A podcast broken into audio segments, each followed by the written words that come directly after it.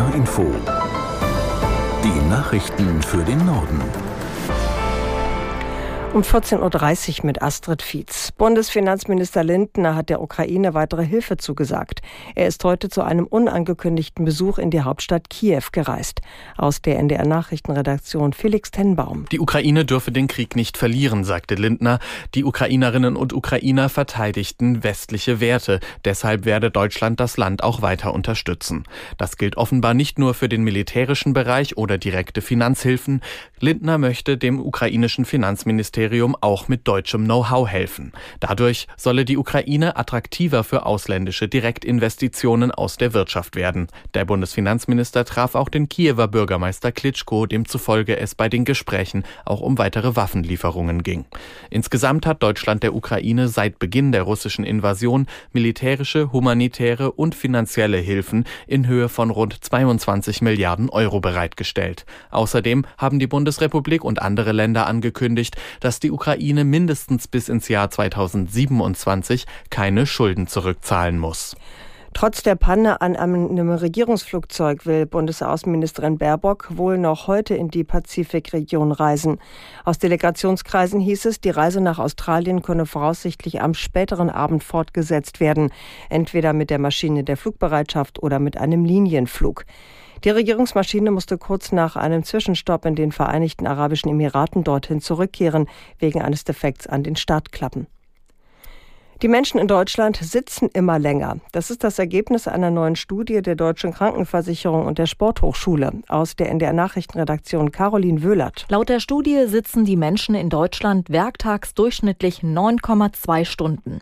Das ist eine halbe Stunde länger als noch im Pandemiejahr 2021. Fachleute sagen, dass langes Sitzen ein großes Problem ist, denn dadurch steigt das Risiko für Krankheiten wie zum Beispiel Diabetes, Fettleibigkeit, Bluthochdruck und Herz Herz-Kreislauf-Erkrankungen. Die Untersuchung zeigt außerdem, dass wir zu wenig Sport treiben, zu viel Stress haben und uns zu wenig Pausen gönnen.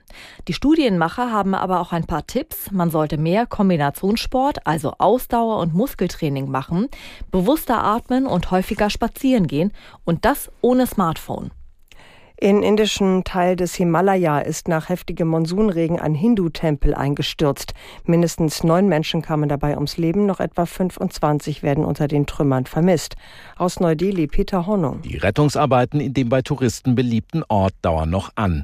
Die vergangenen 48 Stunden hatte es in den nordindischen Bundesstaaten Himachal Pradesh und Uttarakhand extreme Regenfälle gegeben. Gut 20 Menschen starben, es gab schwere Erdrutsche, zahlreiche Häuser wurden zerstört zerstört oder beschädigt.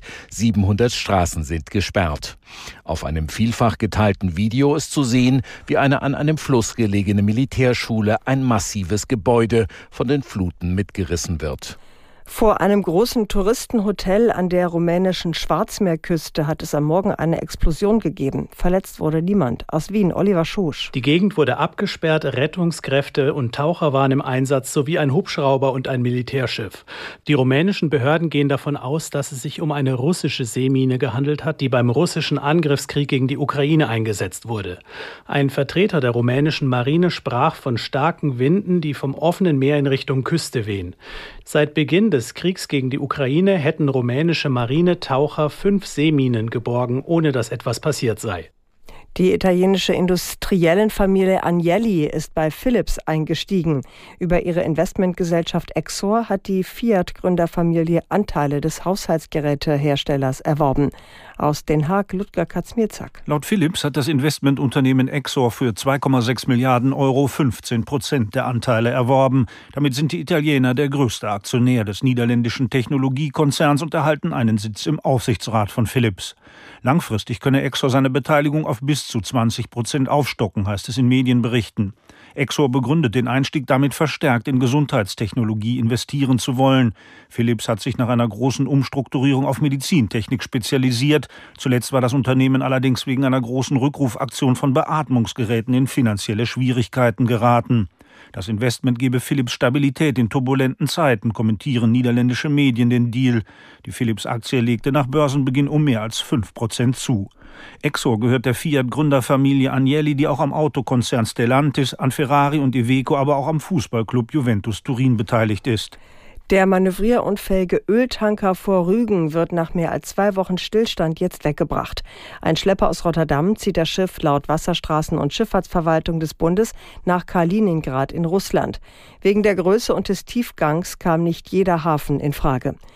Der Tanker hatte 100.000 Tonnen Rohöl an Bord und war eigentlich auf dem Weg nach Indien. Er hatte seit Ende Juli wegen eines Motorschadens nördlich von Rügen festgesessen. Und das waren die Nachrichten.